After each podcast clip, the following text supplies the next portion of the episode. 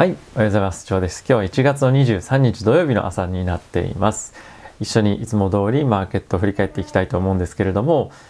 昨晩はですね、やはり一番また注目があったのは GME という銘柄に関連して個人の投資家だったと思います。昨晩もですね、50%ほどアップしてましたけれども、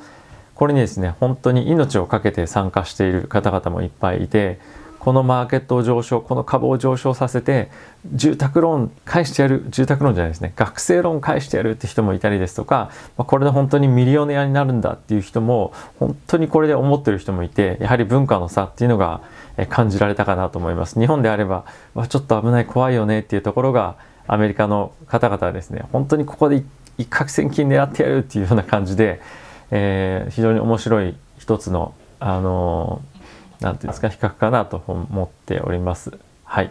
えー、全体としてなんですが大きく動いてたというような印象はありませんでした。比較的静かな一日だったかなと思います。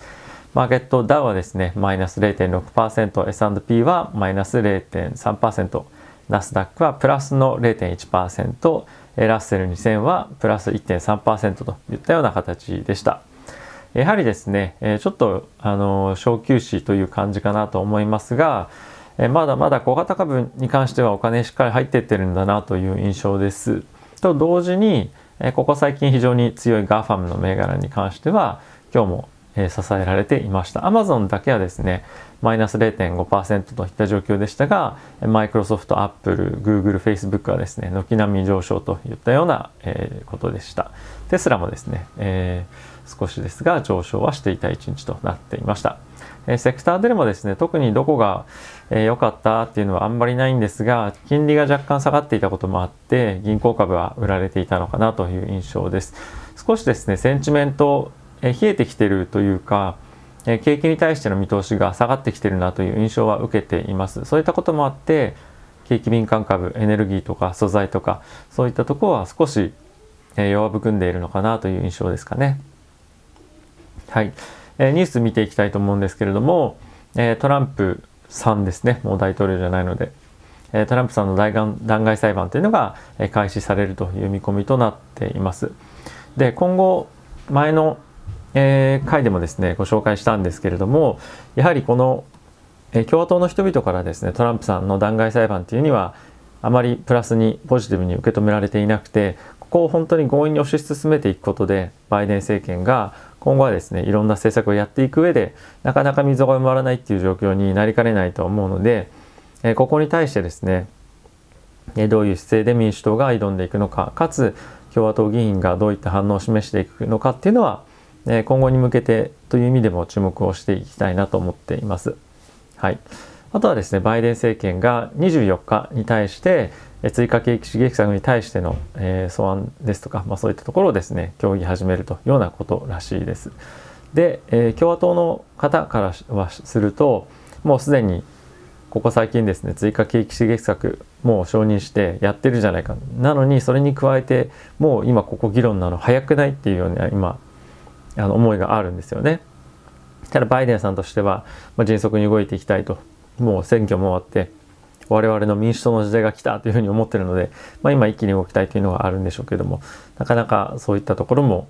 えー、今バイデンあのトランプさんの弾劾裁判とか他のところもあるので、えー、なかなか進みづらいんじゃないかなと実際には思っています。あとはですねやっぱりバイデン政権になって気にするところに関しては増税というところが、えー、大きくあると思うんですけれども、えー、イエレンさんですね次期財務長官就任予定の方がえ企業や富裕層に対しての増税の可能性について、まあ、前向きに今検討というか思っているということらしいです。えー、こういったことをするとやはり、まあ、企業に対して非常に株価どうなのかなという心配はありますけれどもそういったところから財源を確保してアメリカに対して還元していけばいいんじゃないかというふうにイエレンさんとしては思っているというようなことですね。まあ、ただしえこれが本当に実現するかどうかっていうところはイエレンさんがどう思ってるかとかっていうことではないので今後も民主党共和党、えー、両方の党のですね議員の声っていうのを今後も注視していきたいと思っています。はい、で、え、ヨーロッパの方に移りますけれども、え、 European Central Bank、え、ECB ですねの総裁のラガルドさんが、え今後ですね2番底ヨーロッパの方来るんじゃないかっていうことを示唆していました。もう今そもそも来てんじゃないのっていうようなあの意見もあるとは思うんですが今後ですねコロナの状況が今後悪化すればさらに悪い状況になりかねませんよということを言っているということですね。で今ですねアストラゼネカの欧州向けのワクチン出荷っていうのがですね当初の予想を下回る状況となっています。これの原因としては製造が今問題になっているんですけれどもこのアメリカも含めてなんですが世界でコロナに対しての対応を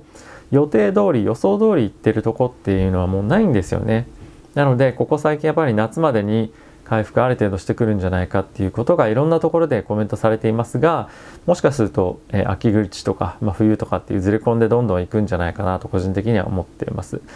もちろん、えー、景気今回ですね拡大していくっていう見方はまああまり変わらないというか僕もそうだとは思うんですけどもスピードっていうのは思った以上に悪いとは思うので、えー、景気敏感株っていうところに対して大きくお金を振るのもまあいいのかなとは思うんですが、えー、引き続きえ巣ごもり株というか、まあ、そういったところの、えー、銘柄に対して今後も成長が見込めそうなところにお金を僕は、え集中して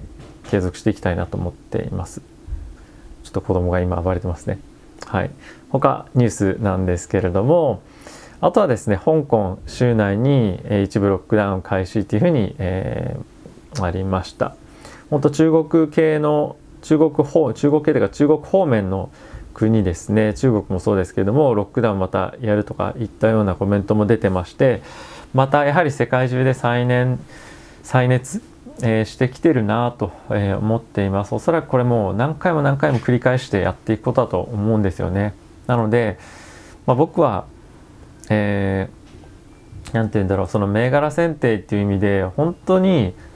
今後景気が戻ってくるのかどうかっていうところも考えてやっぱ選んでいかないといけないなとは思ってます。なのでやっぱり重要なのは、まあ、国策に乗るっていうのは一つあると思いますしあとは、ね、コロナの状況でもしっかりとお金を稼げるような、え業態っていうのはやっぱり重要で今後人々が出てくるだろうじゃあレジャーとか飛行機とかもうそういう系っていうのは僕はもう絶対ダメだと思ってます。なのでどういった銘柄を今後選定していくかっていうのはコロナが長引いたっていうベースで引き続き考えていかなきゃいけないなと、え、思っていますね。もちろんここ最近決算も出てくるのでそういったところを参考にして実際にどういうところがうまくできているのかどうかっていうところを見ていきながら、今後の投資先を決めていくというようなことが、やっていければなと思っています。はいえ今日、まあ、週末なので皆さんごゆっくり、えされていただければなと思ってますし、えもし来週も投資あるからなっていう方はですね、えそういったいろいろ調べる時間に当てていただければなと思っています。はい。今日もお時間ありがとうございました。皆さん今日は少しまた寒いですが、えー、ごゆっくりされてください。ということで今日も良い一日をお過ごしください。さよなら。